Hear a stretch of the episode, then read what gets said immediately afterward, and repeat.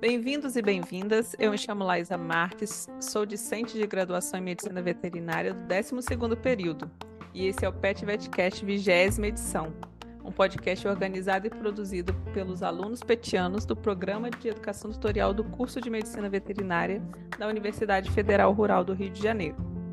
Esse projeto, ele possui como objetivo a produção de material educativo em formato de podcasts e tem como perspectiva abranger assuntos variados, seja relacionado à educação em saúde, políticas públicas, pesquisa científica e até mesmo pautas sociais e econômicas, com o intuito de contribuir com o processo ensino-aprendizagem dos discentes e da população de seropédica. Olá, pessoal. Meu nome é Isabela, sou discente do décimo período e faço parte do PET Medicina Veterinária. O assunto de hoje é sobre como se preparar para a prova da residência. Para isso, convidamos a residente da UFRRJ, Camila Rio Preto, que é R2 do Programa de Residência em Oftalmologia Veterinária. Seja muito bem-vinda, Camila. Muito obrigada, Isabela. Estou muito feliz de estar aqui hoje com vocês, tá? Laísa também, é um prazer. Vamos ter uma conversa aí sobre bastantes pontos que a gente tem que levar em consideração para trilhar esse passo quanto à residência. Agora eu vou apresentar a vocês o médico veterinário Daniel de Pinho Alves, natural da cidade de Betim, Minas Gerais, meu conterrâneo, inclusive. Ele é graduado em Medicina Veterinária pela Pontífica Universidade Católica de Minas Gerais, em 2017. Ele também possui graduação, residência, né, pelo Programa de Aprimoramento em Clínica, Cirurgia e Anestesiologia de Cães e Gatos, também pela PUC Minas, em 2019 Ainda é pós-graduado em ortopedia de cães e gatos pelo Qualitas de Minas Gerais e atualmente ele é R1 é, em clínica cirúrgica de cães e gatos no Hospital Veterinário de Pequenos Animais da Universidade Federal Rural do Rio de Janeiro.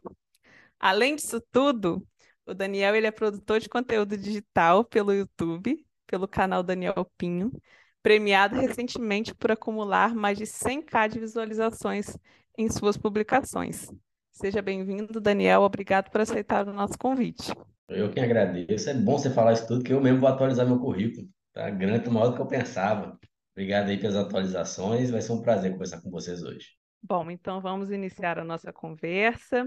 É, Sintam-se à vontade para colocar as suas é, ideias, as suas opiniões. A gente quer é, aprender com vocês, né? Porque a gente sabe que prestar residência não deve ser fácil, né? É um, é um processo que demanda tempo, dedicação, e a gente está aqui para ajudar a quem quer fazer parte de um programa de residência a se esclarecer um pouco mais sobre essa etapa né, de, de formação. Então vamos lá. É, Camila, eu queria saber o que te motivou a prestar a prova para o programa de residência da Rural? E queria saber se você considera ser fundamental para o recém-formado fazer a prova de residência. Então, Laísa, a minha escolha para fazer a prova aqui na Rural, ela se deve ao fato de só ter duas vagas de residência em oftalmologia no Brasil, aqui na instituição e na Universidade Federal do Paraná, né, na UFPR. E foi obviamente, os locais onde eu busquei tentar a prova, ter uma aptidão durante toda a graduação para trabalhar com oftalmologia. E quanto à tua segunda pergunta, eu não acho fundamental realizar residência, tendo em vista de que eu conheço diversos profissionais que são de ponta, são refer grandes referências em diversas áreas, que não contaram com residência. Mas, em contrapartida, eu acho que a residência ela tem, obviamente, é, o seu valor e é um valor muito grande. Mas ela não é o único caminho que se pode traçar após universidade. E cada pessoa tem uma própria é, jornada, tem uma própria escolha, então isso varia muito. E talvez a residência não se adeque ao perfil de todo mundo. Mas a finalidade dessa residência é contribuir de forma prática como a base teórica, né? Então, assim, é interessante cada um já ter esse preparo teórico e ir afunilando cada vez mais conhecimento durante essa jornada da residência, além também de que é, tem que ter também um preparo, às vezes, pessoal, ou às vezes uma visão um pouco mais madura, né? Afinal de contas, a gente vai entrar em contato com o mercado, a gente vai entrar em contato com o atendimento com pacientes logo após a faculdade. Então, às vezes, a gente pode ter, buscar, né? Tem pessoas que buscam antes de trabalhar no mercado de trabalho e ter um pouco mais desse contato real. E na residência funilar, afinar, né? Lapidar um pouco mais as suas aptidões. E eu acredito que contribua muito, mas não é a não é fundamental a residência. Eu acho que tem outros caminhos que podem ser feitos, cada pessoa pode ter sua, sua própria visão, mas eu não deixo de aconselhar que quem tem interesse que faça. Maravilha, Camila, obrigada. Daniel, queria que você colocasse é, as suas considerações, o que você, é, o que te motivou também a prestar prova de residência para rural, né? E se você tem uma visão diferente da Camila, você corrobora com a ideia dela com relação ao recém-formado, ser fundamental para o recém-formado prestar a prova de residência. Bom, eu é, me inscrevi para o programa de cirurgia porque, como vocês sabem, e já foi dito aqui, eu fiz um outro programa de residência em clínica, não me arrependo, um ótimo programa. E aí eu atuei mais três anos, né?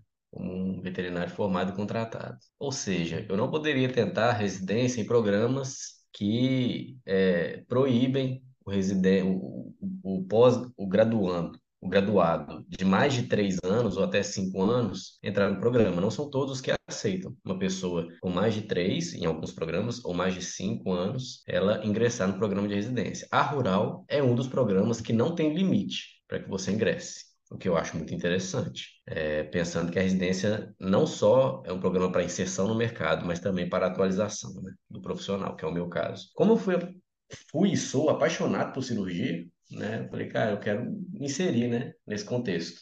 E estava sem jeito de entrar no mercado da cirurgia, uma vez que, para mim, você iniciar cirurgias volantes, sem ter um preparo prévio, né, sem ter alguns mentores que possam me aconselhar e me ajudar, é um pouco arriscado. Eu até comecei a fazer, mas vi que não era bem o que eu queria. Por isso, comecei a estudar para a prova de residência. É, em relação à residência ser ou não fundamental, é, eu corroboro com a opinião da Camila no que diz respeito a existem profissionais muito bons que não fizeram residência, até mesmo porque há 30 anos atrás não existia programa de residência, ou se existia era muito escasso. E os meus preceptores hoje, os mais velhos, não fizeram residência e são preceptores de residência. Agora, eu acho muito importante para aqueles que têm condição e, e outra, para quem não consegue se inserir, assim como eu, né, no mercado de cirurgia, por exemplo, fazer uma residência é abrir as portas não só para você praticar, mas para você fazer rede de relacionamento com seus preceptores, com os outros residentes, com novos alunos. A residência da Rural, ela é, é uma das residências multidisciplinares que mais tem vagas de especialidades que eu conheço, pelo menos, no Brasil, né?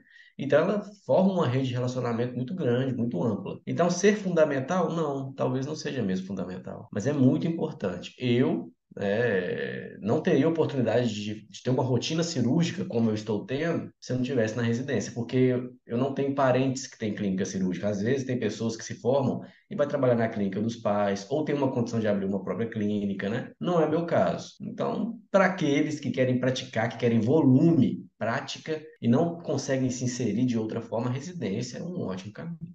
Obrigada pelas suas colocações, Daniel. Achei interessante a, a, informação de que a Rural não tem limite de, de tempo para os graduados fazerem a prova. Eu não sabia dessa informação. Muito legal. E é, é isso, né? A questão de o networking que você tem dentro, né? Do, do que te permite a, o programa de residência, ele é fundamental, né? Sim. Se eu que estou com cabelo branco conseguir fazer uma prova de residência, você que está me ouvindo aí, ainda está novo, nova, com certeza também vai poder fazer fazer, poder tentar. É lógico, né? Precisa estudar, precisa se preparar. É, com certeza. Isso é uma, uma característica muito única, assim, da Rural, né? Porque é um dos poucos programas de residência que, de fato, tem muitas especialidades. E é o que você falou, essa rede de networking é muito importante, porque a cirurgia engloba várias outras áreas e, e ter isso dentro da residência, eu acho que tem um grande crescimento, tanto pessoal quanto profissional mesmo.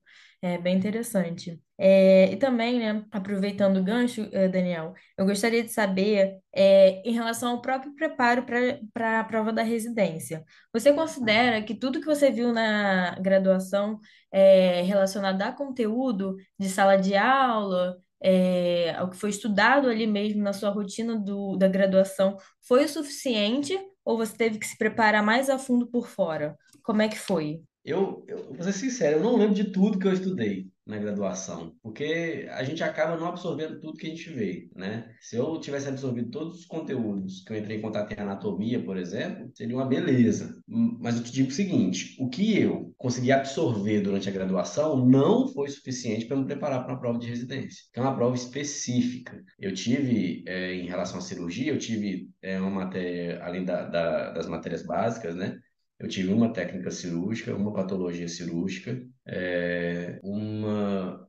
Eu acho que foi só. Uma técnica cirúrgica, depois patologia cirúrgica. Então é muito pouco tempo para abordar técnicas que às vezes são muito específicas. Geralmente, numa matéria de técnica cirúrgica, os professores abordam as técnicas mais comuns né? Ou ah, o professor quer abordar um tipo de sutura específica, aí ele aborda uma técnica, invaginante, por exemplo. Ele aborda uma técnica de cistotomia, mas aí numa outra cirurgia, por exemplo, gastrotomia, que ele vai poder usar a ele não, não vai tratar, porque ele já tratou daquela técnica em outro momento. Então, para estudar para a prova de residência, eu tive que buscar, eu tive que beber de fontes além da minha graduação. Aí é importante que a gente vá no edital, né, fornecido pela instituição, a Rural também fornece, né, o edital, com a bibliografia específica. Além do mais, para estudar para a prova de residência, não só os conteúdos específicos são importantes. Acho que 20% da prova da rural é saúde pública. E as instituições que são cadastradas pelo Ministério da Saúde e pelo MEC também exigem saúde pública. Eu tive saúde pública na graduação. Agora, sinceramente, eu não lembrava de assuntos tão específicos como a lei orgânica da saúde, né, 8080, 8142. Então, eu tive que atualizar os meus conhecimentos de saúde pública também. Então, assim, a graduação é muito conhecimento, teoria, bacana, mas para a prova da, da, da residência você tem que voltar nos conteúdos, estudar o que está ali no edital e relembrar, né, o que já foi aprendido. Perfeito, muito obrigada pelas colocações, Daniel. E Camila, o que que você acha sobre isso?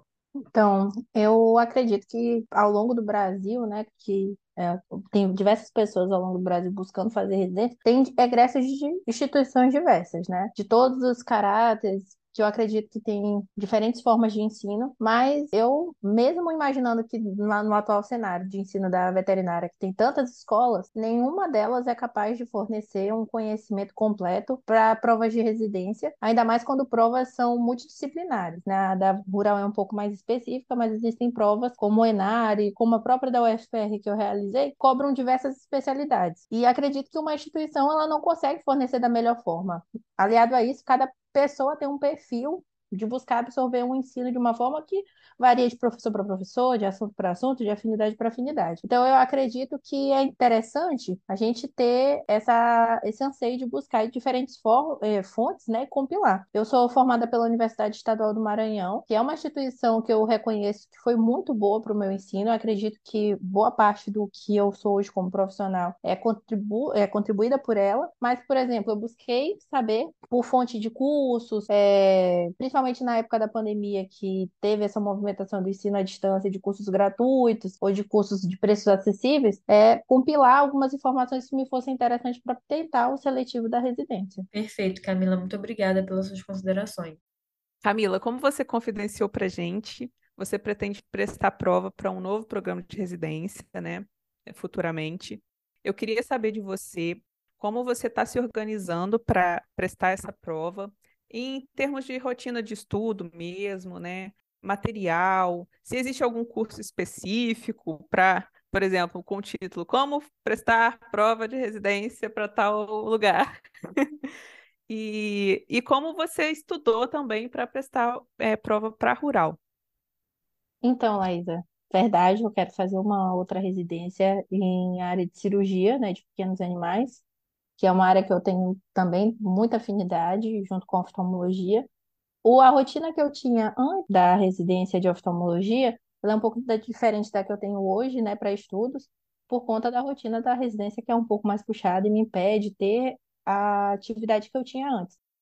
Para a residência atual de, de oftalmologia, para rural, e também eu tentei para a UFPR, como eu havia falado, eu acabei não podendo fazer preparatórios, né, estava envolvida ali com outras atividades profissionais e financeiramente não poderia ser viável.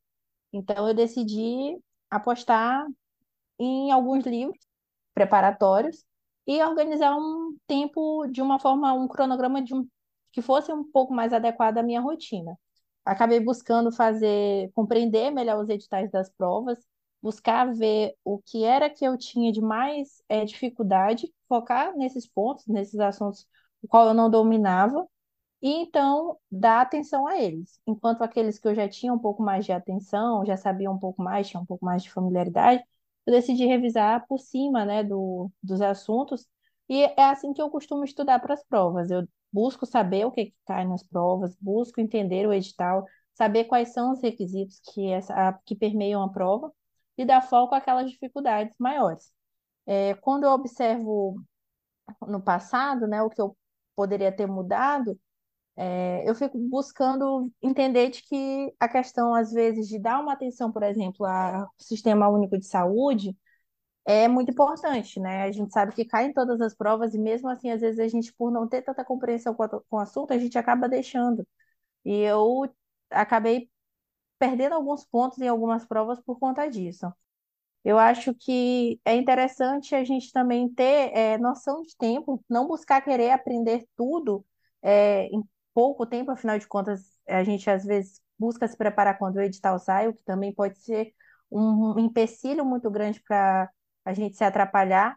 Então é interessante a gente sempre buscar compreender a logística de prova com uma certa antecedência e não esperar o edital sair. E eu busquei fazer dessa forma, né? Busquei fazer revisões e dar atenção principalmente ao SUS. Eu acho que é super interessante também a gente fazer simulados refazer questões antigas, o que é muito importante. Se atualizar com palestras, eu acabei pegando um preparo na época da pandemia, como eu havia falado, então eu tinha um número maçante de oportunidades de assistir diversos assuntos pela internet, e acho que é super interessante a gente buscar é, adequar aquilo que a gente está estudando na teoria com um possível estágio para quem ainda está na graduação, ver na prática aquilo que é teórico, ou então para quem já está no mercado de trabalho, buscar entender como funciona aquilo que você estuda na prática, que muitas das vezes é o que vai te jogar para frente, vai te fazer ver onde é, as pessoas da banca vão ver que você tem um diferencial por ter uma visão mais prática.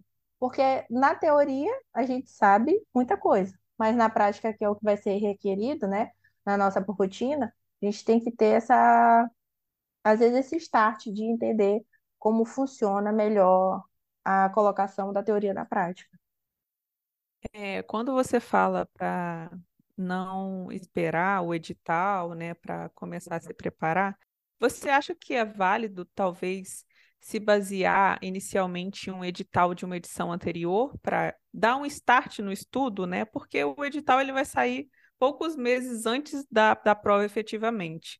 Você acha que isso é válido? Como que a gente faz com essa questão de tempo, né, hábil até a prova e não esperar somente o edital da edição que a gente pretende fazer? Então, Laísa, eu te tentei a prova do ano de 2021, mas eu descobri a residência da Rural em 2018, ainda estava no terceiro período da graduação. E de lá para cá eu acompanhei durante todos os anos os editais. Então, eu sabia como a rural funcionava, eu sabia quais eram os pré-requisitos, eu sabia, por exemplo, que eu deveria dar atenção ao meu currículo, que é uma coisa muito importante, e entender que mais ou menos ali na época de outubro, novembro, o edital saía. Então, ao longo dos anos, eu vim me preparando para a residência com é, a parte teórica e também eu ficava sempre afunilando os meus conhecimentos. Então, eu buscava saber o que caía nas provas para eu entender mais ou menos o que era preciso. Mas isso é uma visão de quem sempre gostou de uma área específica, como é o meu caso, que sempre quis oftalmo. Mas nem todo mundo se descobre tão rápido. Então, às vezes, as pessoas descobrem no ano de formação, às vezes pós-formado, o que querem. E às vezes é um tempo até muito próximo da prova de residência. Então, eu tenho um pouco de preparo é, logístico, né?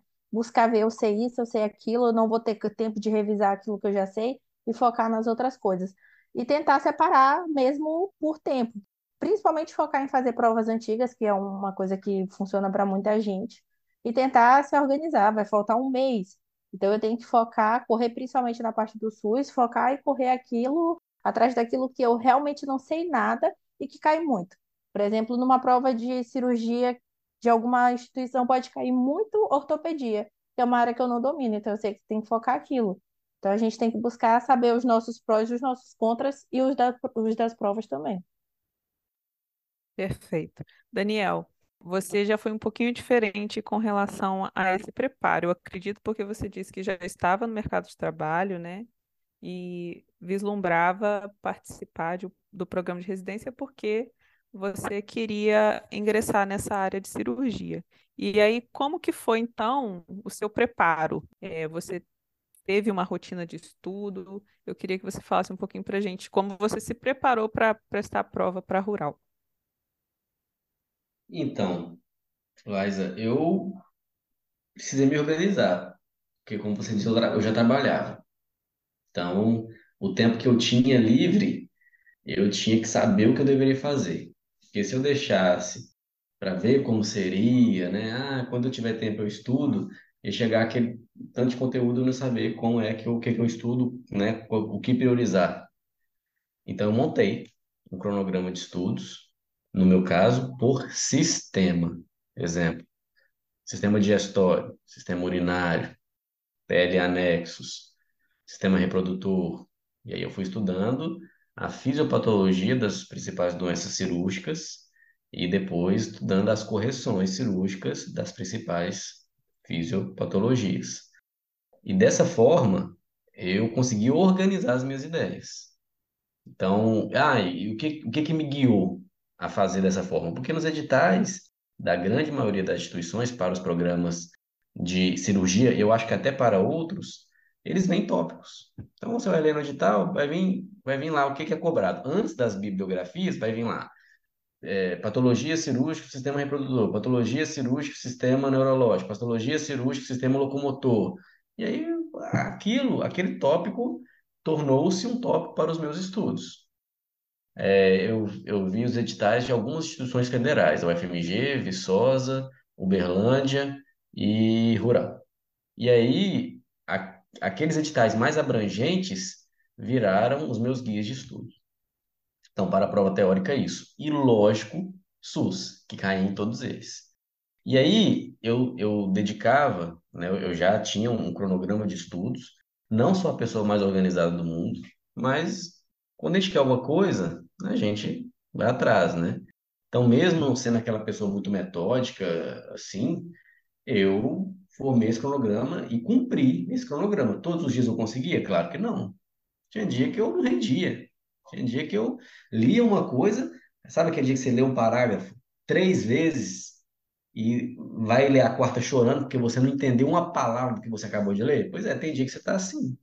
É, eu sou muito auditivo, importante a gente descobrir qual a melhor forma a gente absorve conhecimento. Tem gente que é muito visual, tem gente que é muito sinestésico, tem gente que é, que é, que é, que é de viver aquilo, aquela experiência, né? Eu sou muito auditivo, então o que eu fazia? Buscava aula no YouTube de pessoas, porque como veio a pandemia, é, pouco antes da época que eu queria tentar residência, eu consegui algumas aulas, né, de cirurgia com alguns colegas que me cediam e eu consegui absorver esse conteúdo.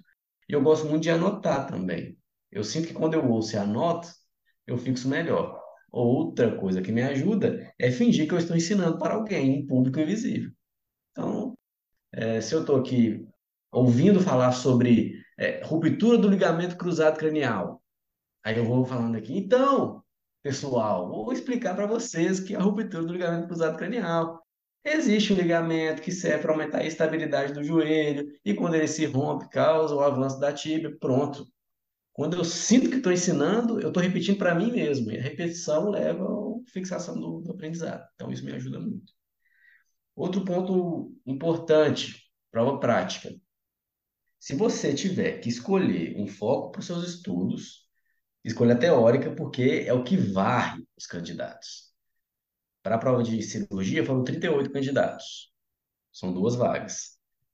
Passaram para a segunda etapa, 10. Então, 28 ficaram na prova teórica. Agora, não se esqueça da prova prática. Porque se você ficar entre os 10 primeiros, mas não ficar entre os dois, você também termina não passando. É, quando eu tentei a residência a primeira vez, foi no ano de 2021 para ingressar em 2022. Eu tentei só na Universidade Federal de Uberlândia. Não passei. Passei na parte teórica, fui classificado para a segunda etapa, fiquei em sexto na prova prática. Eram quatro vagas. Não passei. E isso me deixou triste, angustiado, né? Mas sacudi a poeira e continuei estudando. Eu falei, beleza, eu tenho mais um ano agora para tentar a residência lá na frente. Então, mais uma coisa para você que vai tentar a residência. Ah, não passou não? Sinta essa tristeza, assim, vive esse momento. A gente vive um momento de luto, mas siga em frente. A vida continua. Todo ano tem prova de residência. E no caso da rural, nem limite de idade tem. Então, se você estiver disposto a aprender, tiver condição de, de fazer o programa de residência, não se importar em morar em Seropédica, que é uma cidade ainda subdesenvolvida, né? quiser viver essa experiência na prática, virar um minhoca, como a gente diz, venha, né? tente de novo. Tente outra vez, duas, três, quatro, como você precisar. É o meu conselho. Se, se não fizer sentido mais para você, beleza. Vai para outro caminho, faça uma pós-graduação, só não deixe de se atualizar.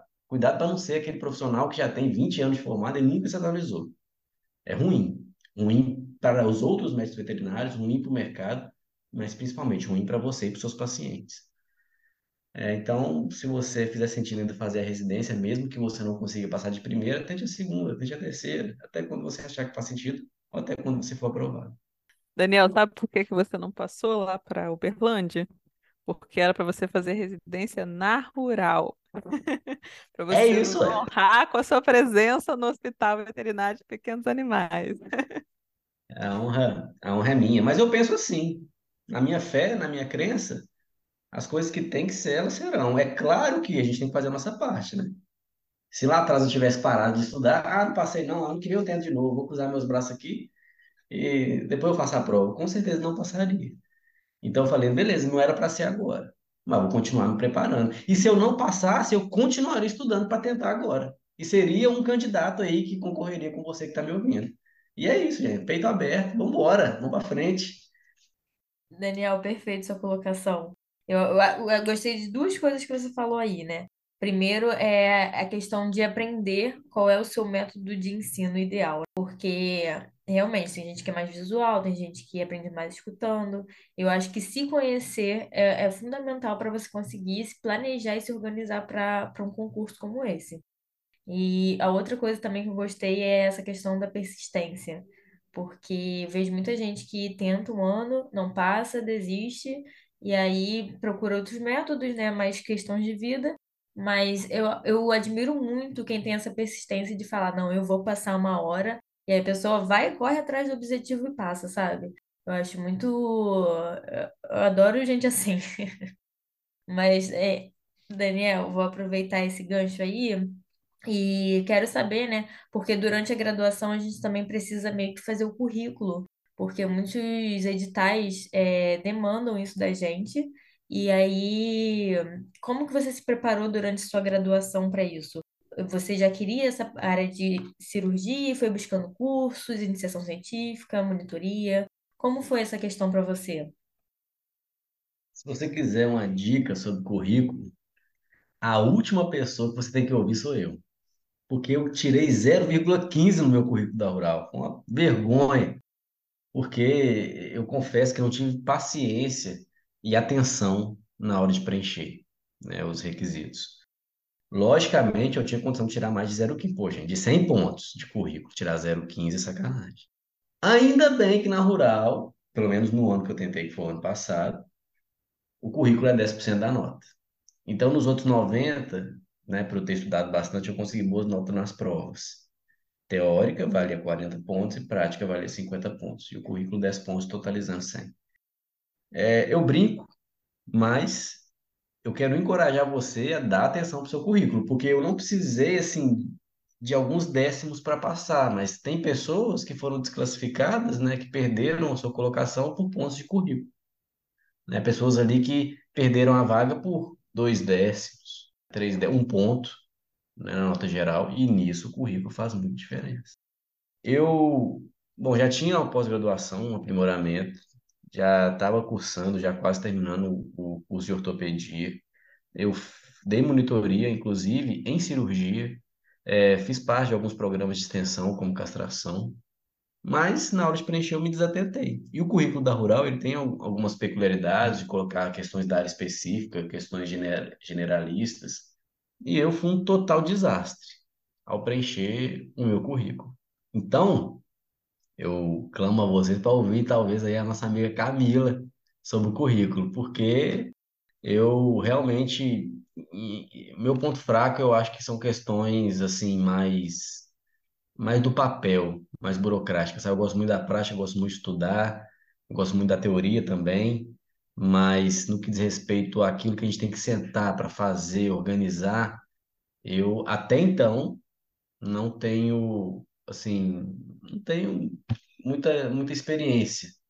Eu fiz iniciação científica nas faculdades particulares, pelo menos na minha, embora seja muito boa, não é muito é, encorajado o, a iniciação científica. Então, eu fiz um projeto de iniciação científica, não mais do que isso, mas eu vejo que nas universidades federais, por ter até o, o recurso do governo, o incentivo financeiro, isso é muito mais difundido. Então, você que é de universidade federal, aproveite isso também. E se atente.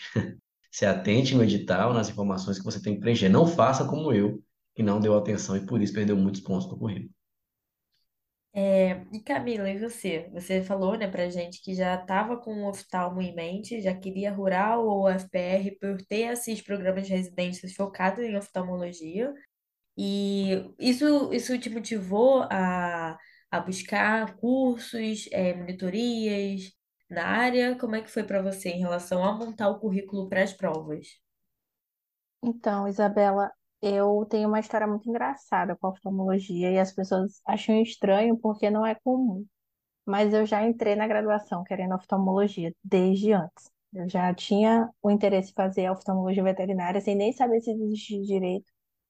E no primeiro dia eu já fui pedir um estágio que eu descobri que tinha uma oftalmologia, uma oftalmologista lá na instituição que eu estudei, e fui filhote dela debaixo da asa durante cinco anos de graduação e dei foco à oftalmologia na maior parte do tempo.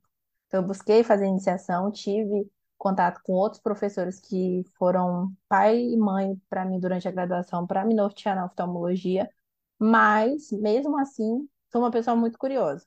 Até mesmo durante agora a residência, eu sou uma pessoa que não é difícil me encontrar em outros setores buscando saber um pouco mais às vezes, de uma área diferente. Então, eu permeio, às vezes, passando o tempo livre na dermato, na imagem, na cirurgia, na clínica médica, no felinos. Eu sou muito curiosa. E durante a graduação já era assim, e eu tive contato com diferentes áreas. Então, meu currículo ele foi preenchido em maior parte pela oftalmologia, mas ele também conta com coisas que eu não tenho interesse em trabalhar, mas curiosa, busquei saber. Então, eu tenho estágio com reprodução, eu trabalhei um certo tempo com a parte de é, promotoria de vendas, foi uma surpresa muito boa para mim, e deixo até esse adendo de que muitas das vezes a gente tenta se fechar para uma área que a gente gosta e acaba não dando oportunidade de conhecer outras coisas que vão nos surpreender, como muitas outras áreas me surpreenderam e me deixaram curiosas, curiosa ou até mesmo é, cogitando buscar trabalhar com essa área, né? Como por exemplo, diagnóstico por imagem foi um amor durante a graduação que eu descobri, fiquei muito tentada, né? Muito balançada em pensar, às vezes, em largar a oftalmologia seguindo o diagnóstico por imagem. A cirurgia também foi um outro ponto que eu encontrei. E acredito que isso é o que faz você ter um pouco mais de amplitude na sua visão e ser um profissional especialista, mas também multidisciplinar. Ele, que pode contribuir com outras áreas, né? Você compreender outras áreas que permeiam a sua é super interessante. Mas para quem de alguma forma está um pouco mais avançado na graduação e acha interessante dar um pouco de foco, né? Ah, já estou um pouco mais no final e meu currículo ainda precisa de um pouco de atenção. Então foca na área que você tem maior afinidade, porque às vezes alguns é, editais eles cobram essa especificidade. Né? Então, como o Daniel falou, a Rural ela cobra também a parte generalista para o currículo, mas cobra também a específica. E tem outros editais também que fazem dessa forma, ou alguns, como eu já vi, só cobrarem aquela área específica. Muito obrigada, Camila. Camila, você disse para gente, né, que no seu tempo livre você gosta de passar pelos outros setores do hospital, né, para adquirir conhecimento. É, a gente queria falar agora um pouquinho sobre a rotina de vocês, para quem não tem ideia do que é o programa de residência. Como que é o trabalho dentro do hospital veterinário, né? Você já disse que roda por outros setores. E como se dá isso? Explica para gente. Então, é, então, a residência, ela tem como padrão que a gente cumpra 60 horas semanais. E essas horas, elas são divididas em atividades práticas na maior parte do tempo e também composta por aulas, né? E durante o primeiro ano aqui na Rural, eu, como um setor que é componente da clínica médica, eu realizava rodízio em outras áreas, como, por exemplo, enfermaria, a emergência e a parte da clínica geral.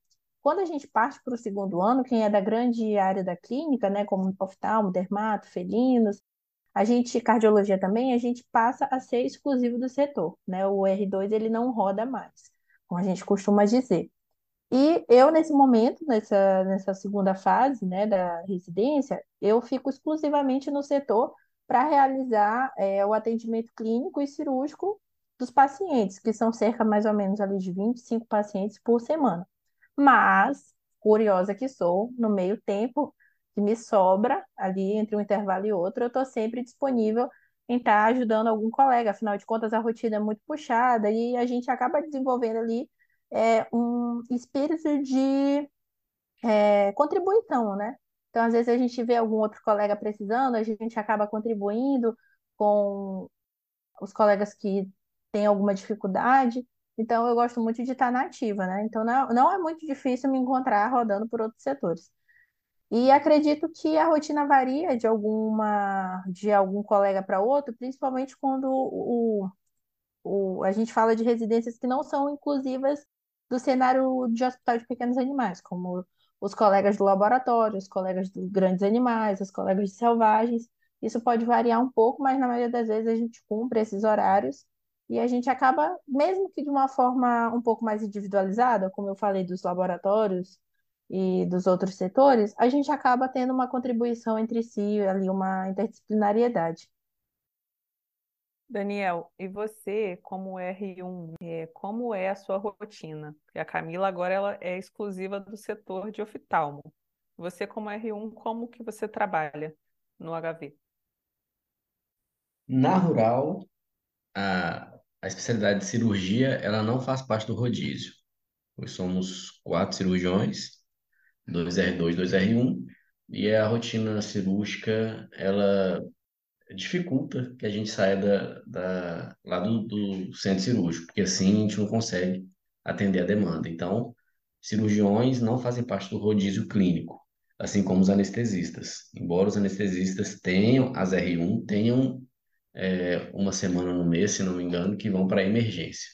A cirurgia não vai para emergência, a cirurgia não vai para o rodízio, a cirurgia é específica do serviço cirúrgico. Como se dá esse serviço? Um dia da semana eu estou no atendimento cirúrgico. Nós organizamos assim. Então, um dia da semana eu fico com consultas e revisões cirúrgicas, geralmente as minhas revisões e as novas consultas que chegam. Nos outros dias, eu estou livre, entre aspas, para estar no bloco cirúrgico. E aí faço os meus horários. A residência da rural, no caso da cirurgia, ela permite que o residente ele tenha uma certa liberdade para fazer a sua agenda. Eu também atuo no setor clínico extraordinariamente, né, de forma extraoficial. Por quê? Porque os colegas chamam, né, para a gente fazer alguma avaliação. Como a agenda da Rural ela é muito cheia, às vezes a gente vai conseguir é, é, marcar uma, uma consulta cirúrgica para daqui três semanas, quatro semanas. Isso for um caso mais urgente, se o colega julgar urgente, nós vamos lá né, avaliar para ver se é isso mesmo, ou até mesmo para encaixar uma nova, uma nova consulta. E o clínico, muitas vezes, igual eu gosto muito de ortopedia, e os, os colegas lá já sabem. Então, às vezes, eles chamam não porque vai ser uma consulta cirúrgica, mas porque eles têm alguma dúvida na avaliação ortopédica de um paciente, e aí me chamam para ir lá, mesmo que não tenha indicação cirúrgica, para ir lá, né, é, é, avaliar o paciente, conversar, porque tem essa multidisciplinaridade. E, e aí a cirurgia, como não roda né, nos outros setores, então, nós fomos chamados aí é, extraoficialmente. E é sempre um, prazer poder atender. Também na imagem, é, os colegas da imagem às vezes chamam, né, para a gente é, vê um, um caso de um paciente que a gente atendeu e a imagem está com alguma surpresa, né? É chamado lá para a gente poder avaliar. Hoje mesmo, eu fui ao setor de clínica avaliar um paciente que tinha sido atropelado. Né? Ainda não foi feita a imagem radiográfica dele, vai ser feito na segunda-feira, mas me chamaram para avaliar o paciente, né? Para ajudar a decidir qual seria o protocolo, o tratamento para ele até a segunda-feira, né? E era, já tinha acabado o hospital fechado e eu estava lá no, no, na sala de raio-x. Eu, Thaís e Bia. Um paciente que a Bia atendeu hoje lá, uma, uma pincher, tadinha, que estava com três fraturas em membros diferentes. Já passou por dois procedimentos cirúrgicos num serviço externo, né? E está com as imagens não muito boas. A gente tá, estava lá pensando o que fazer com essa paciente como manejá-la até uma possível cirurgia. E se for cirurgia, pensar em qual, como resolver, porque é um caso mais complicado. Então é isso. Cirurgia não roda nos setores clínicos, mas a gente vai, sim, nos setores, principalmente de clínica, para avaliar alguns pacientes.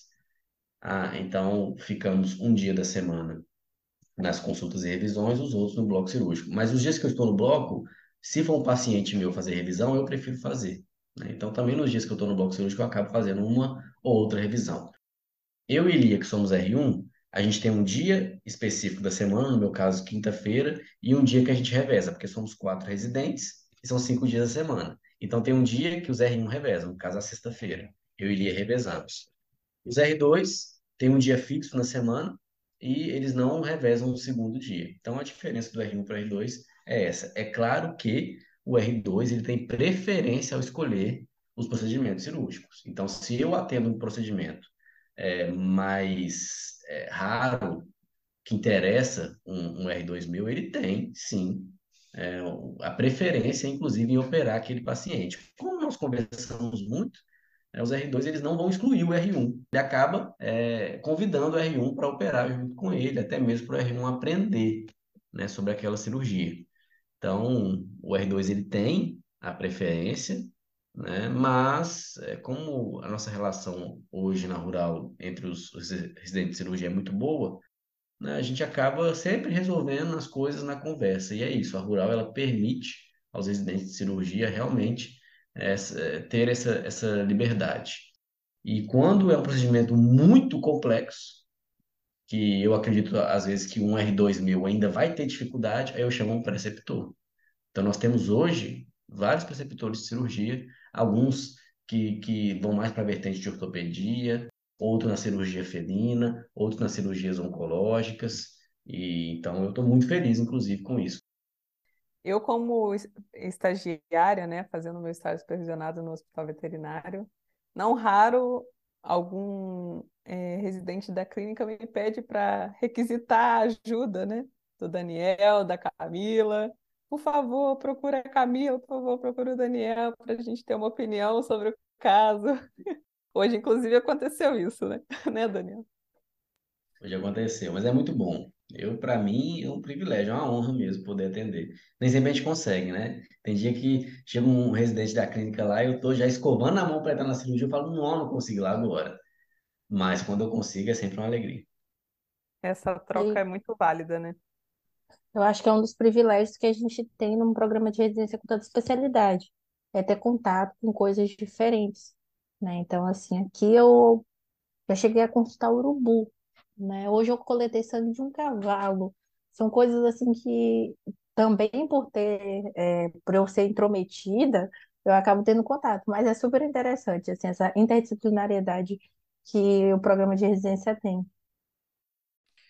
Bom, é, então, queria perguntar para você, Daniel, o que você, de forma geral, né? Você acredita que a residência esteja te preparando para o mercado de trabalho?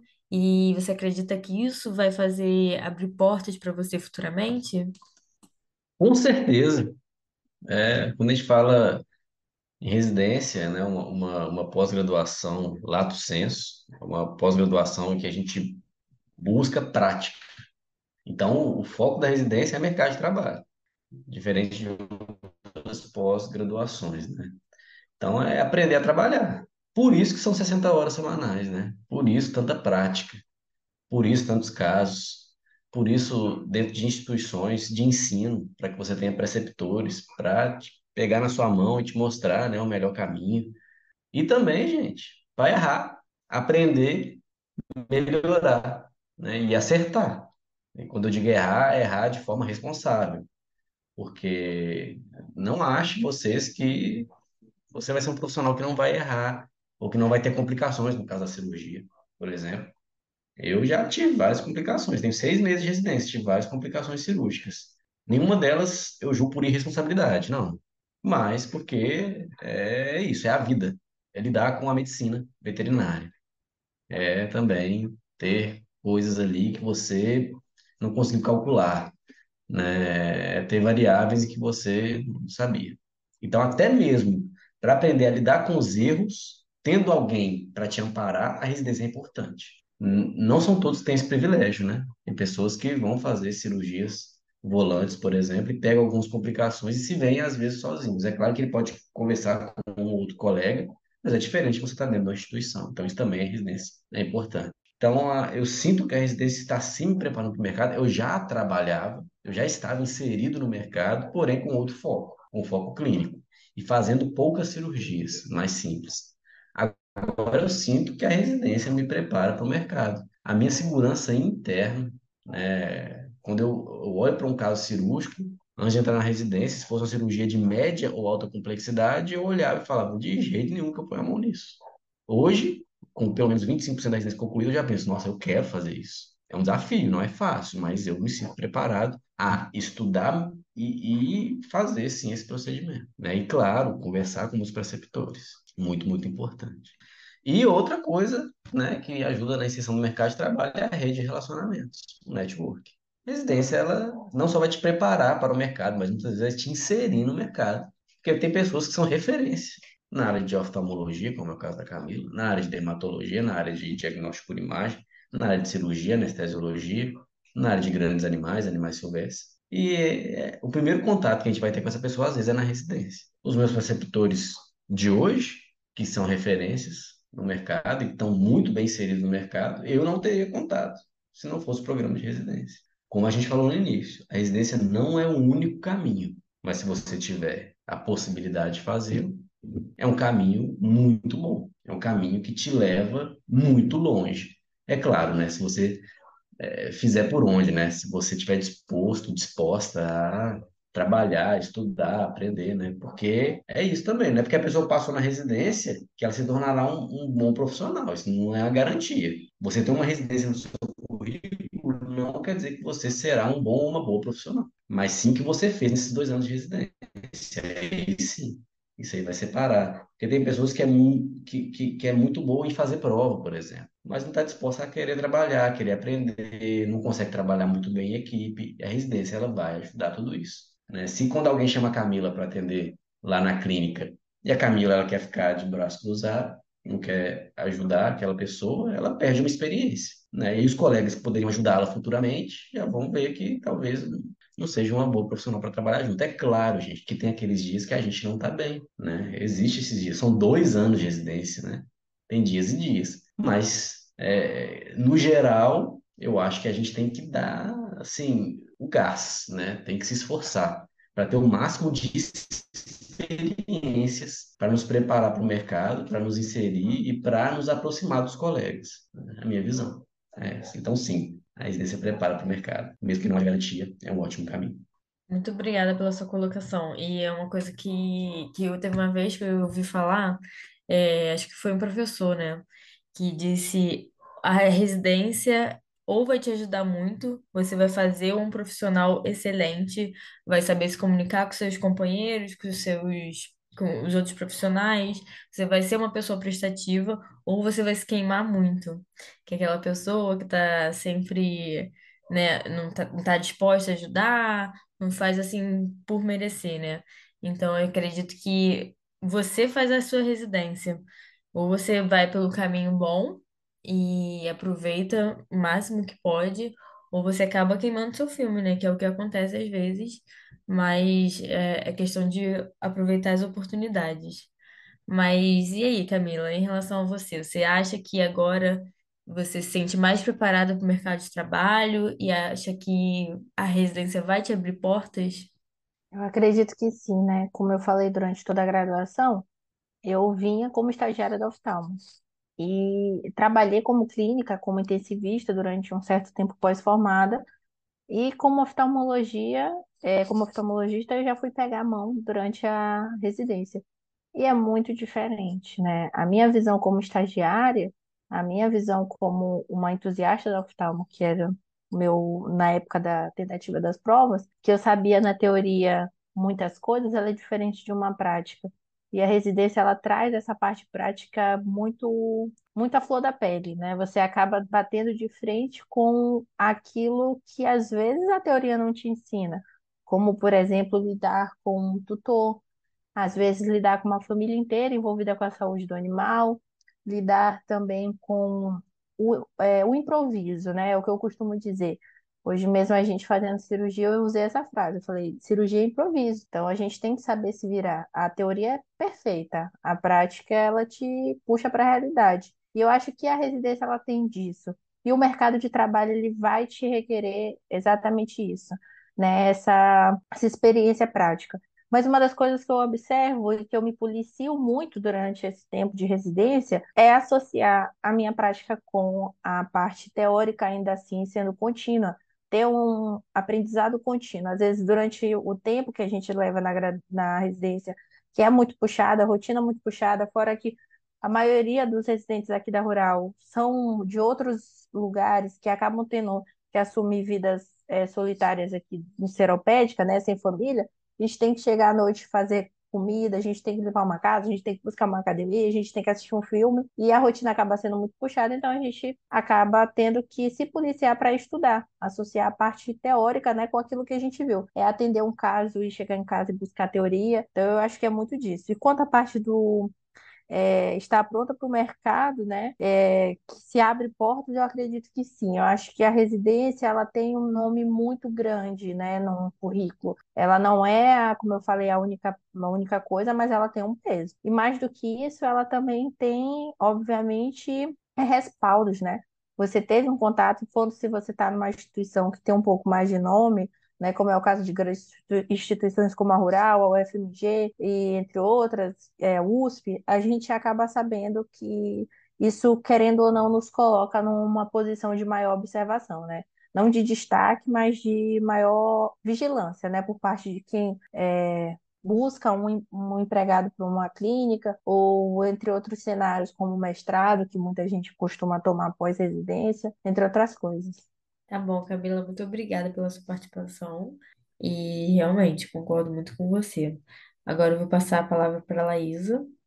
Bom, para a gente fechar a nossa conversa, né, que foi super agradável, eu queria aproveitar a fala da Camila, queria pedir a ela é, um conselho, uma dica para aqueles recém-formados que, que pretendem prestar a prova de residência, mesmo que não seja recém-formado, que já tenha formado há um tempo, o que você, eu queria um conselho, uma dica de ouro, talvez, para aqueles que pretendem prestar a prova para residência. Eu acho que a dica de ouro é imaginar, é, é ter em mente que as coisas acontecem como elas têm que acontecer. Eu acredito que a gente tem que, antes de ser profissional, ser o, aquela pessoa que vai passar na residência, a gente tem que se compreender como pessoa.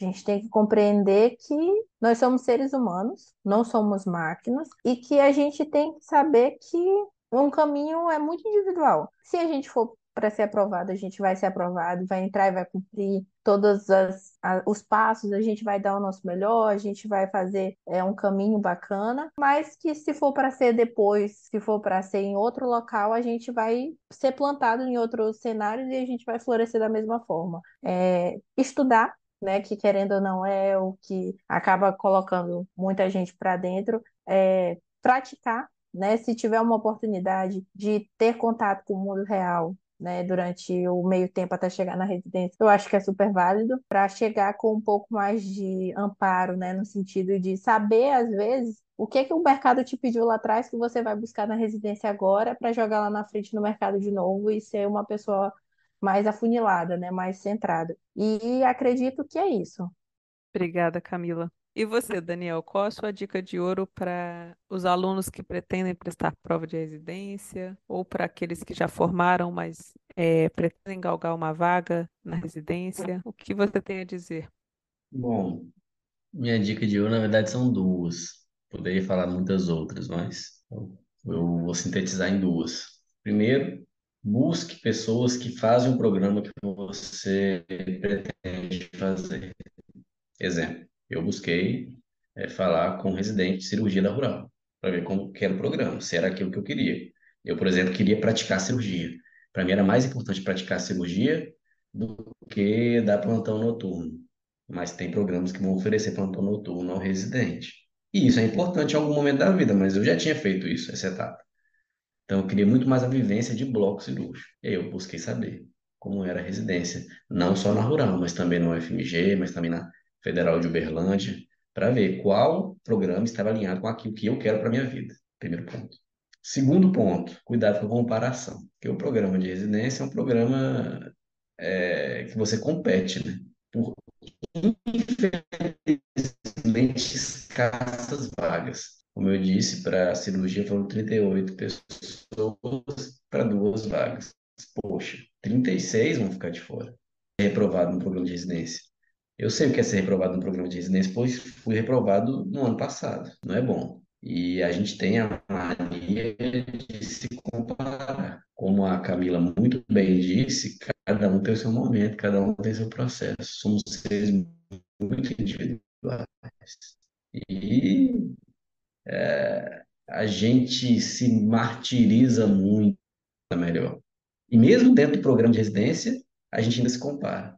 E às vezes se vê triste, angustiado, porque acha que o colega tem mais condição, está tendo melhor aproveitamento, e vê sempre os colegas como rivais. Né?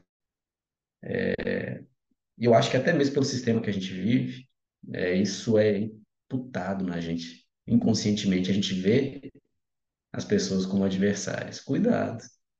Isso faz a gente sofrer muito. Então, meu amigo, minha amiga, não se compare. Estude sim, se prepare sim, mas foque o máximo possível em você e no seu processo.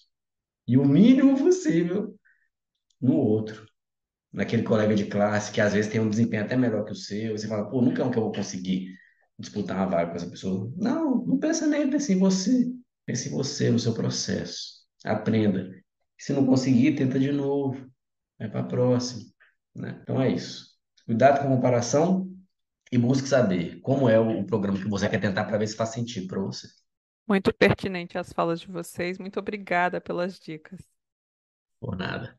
Bom, estamos chegando ao fim da nossa entrevista e eu gostaria de agradecer imensamente a Camila e ao Daniel por terem aceitado o nosso convite e ter sanado as dúvidas sobre essas questões relacionadas à residência. Bom, eu, eu que agradeço também o, o convite, grato pela oportunidade, fico feliz em poder ajudar e continuem com esse trabalho, gente, continuem informando não só sobre a residência, mas sobre outros programas, outras informações da Universidade Federal, né? Vocês falaram aí sobre saúde pública, muito importante. Continue com o, processo de levar informação para as pessoas. O conhecimento, ele às vezes chega de forma gratuita, de qualidade, né? E nunca é demais. Então, obrigado e continue. Então, muito obrigada, gente, pela oportunidade de falar um pouquinho com vocês. Espero que no próximo ano a gente tenha bastante gente integrando ao programa de residência da Rural, que possa ter feito bom proveito das dicas minhas e do Daniel. E qualquer coisa a gente fica à disposição aqui ou nas redes sociais para qualquer outro tipo de assunto. Se vocês quiserem, sintam-se à vontade de falar as redes sociais de vocês. Eu tenho um Instagram profissional, mas eu também fico disponível lá para conversar com os alunos que têm interesse nessa área de residência, ou então também sobre oftalmologia ou qualquer outro caso que ache pertinente eu ajudar, que é Vete Camila Rio Preto. Eu também tenho Instagram, é Daniel Pinho, é Pinho igual Pinho Sol, que é produto de limpeza, então Daniel Pinho Vete. E no YouTube eu também faço conteúdo, vídeos semanais toda terça-feira. É Daniel Pinho, é o meu nome. Então, se você ainda não conferiu, inclusive agora a gente está fazendo vídeos e colocando sobre residência. A gente acabou de lançar um vídeo sobre como eu me preparei para a residência. E você vai ver o que eu falei aqui, né, de forma sintetizada lá no vídeo. Então, um convite aí para você também conferir o, o, conteúdo do canal Daniel Pinho e se inscrever, é claro, se você gostar do conteúdo. Muito bom, obrigada.